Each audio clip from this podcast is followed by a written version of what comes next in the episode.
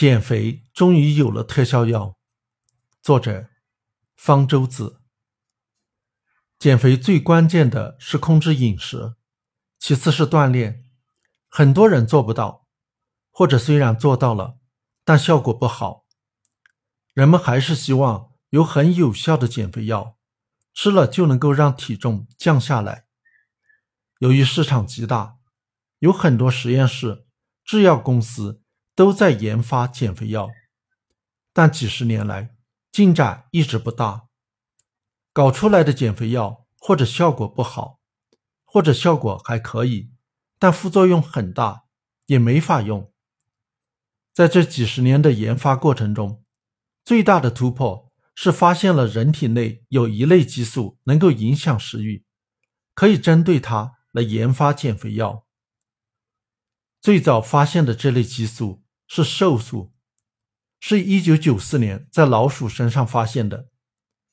有一类老鼠体内没有瘦素基因，没法生产瘦素，吃东西没有节制，吃的再多也不觉得饱，所以就会不断的吃，把自己吃成了大胖子，还在吃。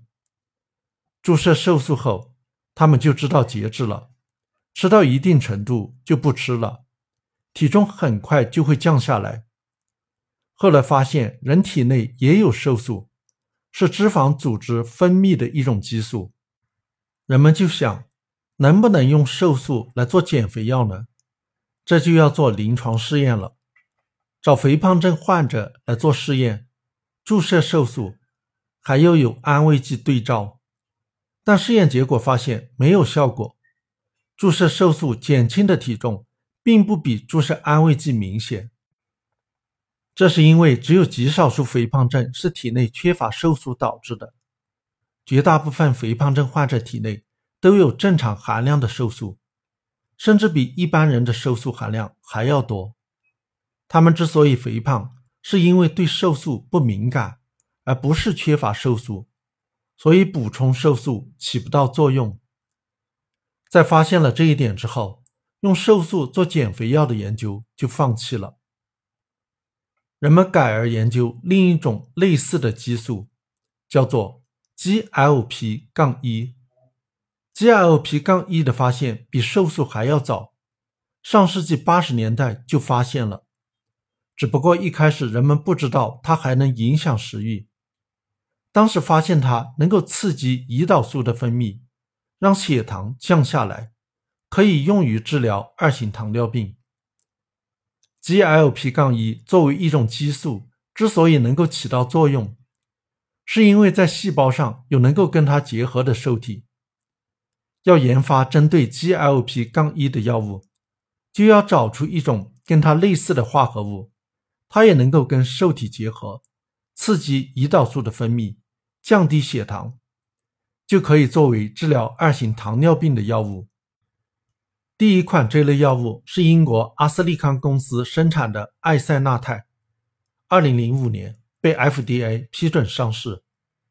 别的公司也在研发类似的药物，例如丹麦制药公司诺和诺德也搞了一种药，叫做利拉鲁肽，二零一零年被 FDA 批准上市。也是治疗二型糖尿病的。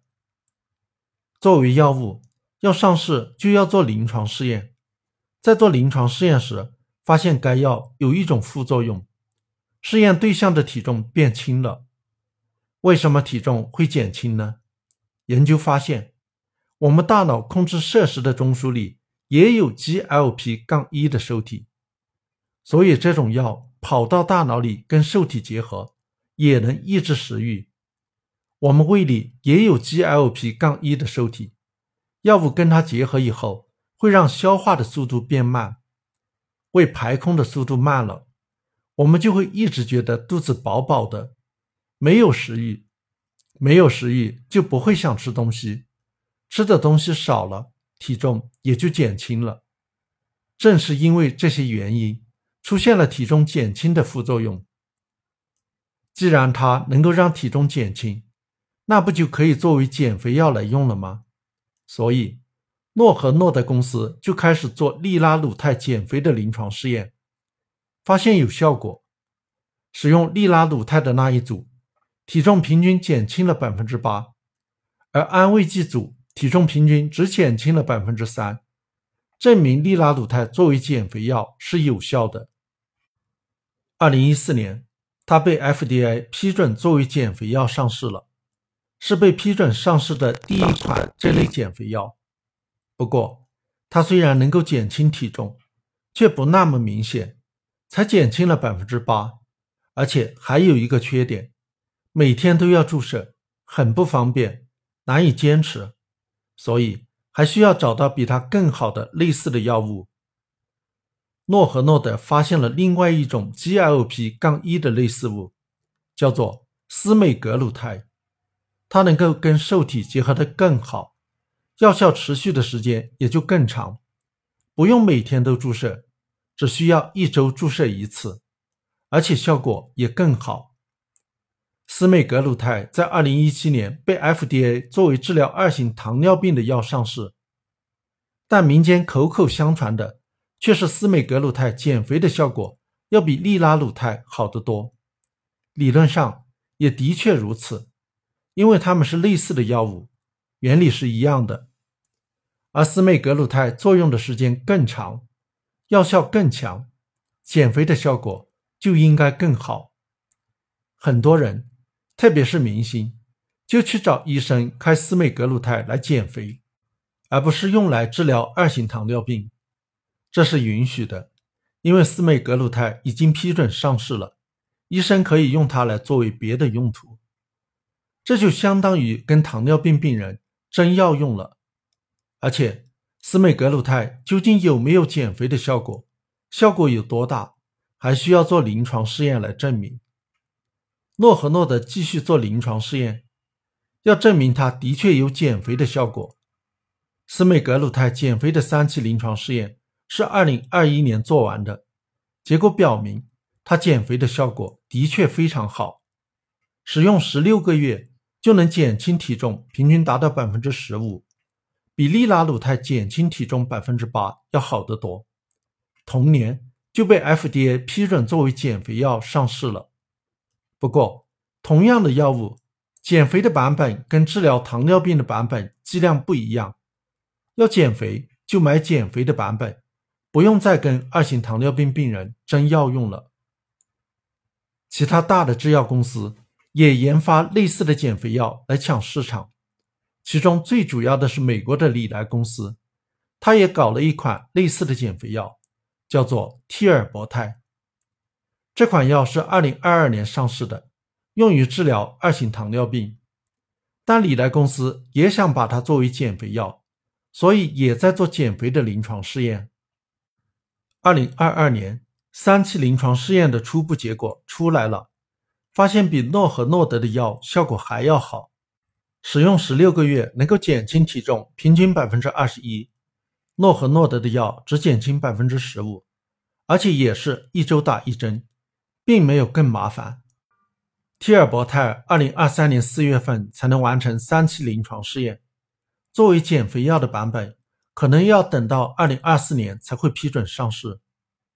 替尔博泰跟诺和诺德的司美格鲁肽相比是有差别的，它是所谓的双靶点的药。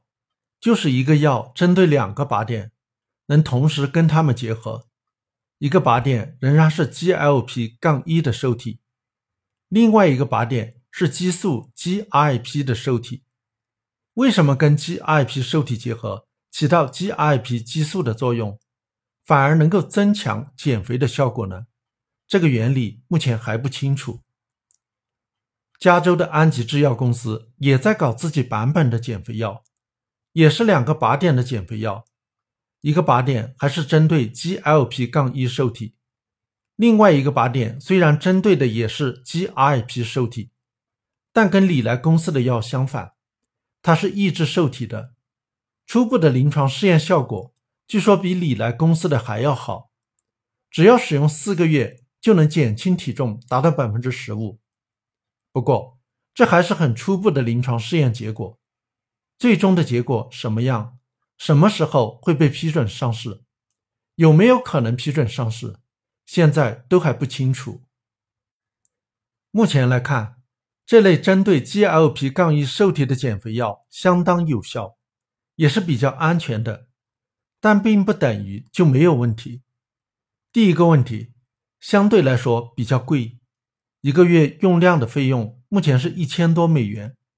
如果不是治疗二型糖尿病，而是单纯为了减肥，那么医保公司认为不是治病，一般就不会支付费用，要完全自费。第二。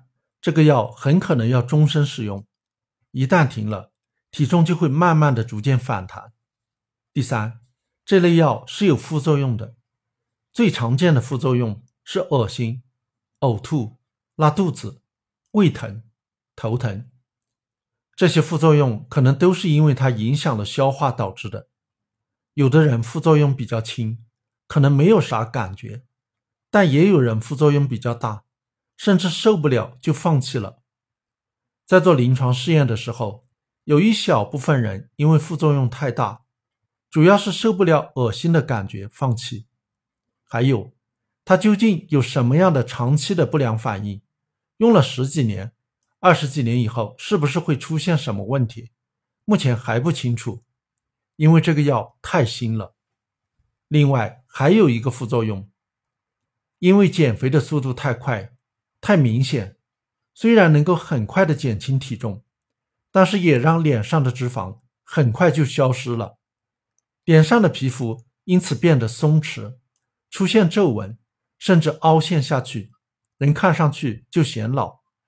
所以明星、名人用药减肥之后，还必须去做美容手术，费用又增加了。所以，虽然减肥药的效果很不错。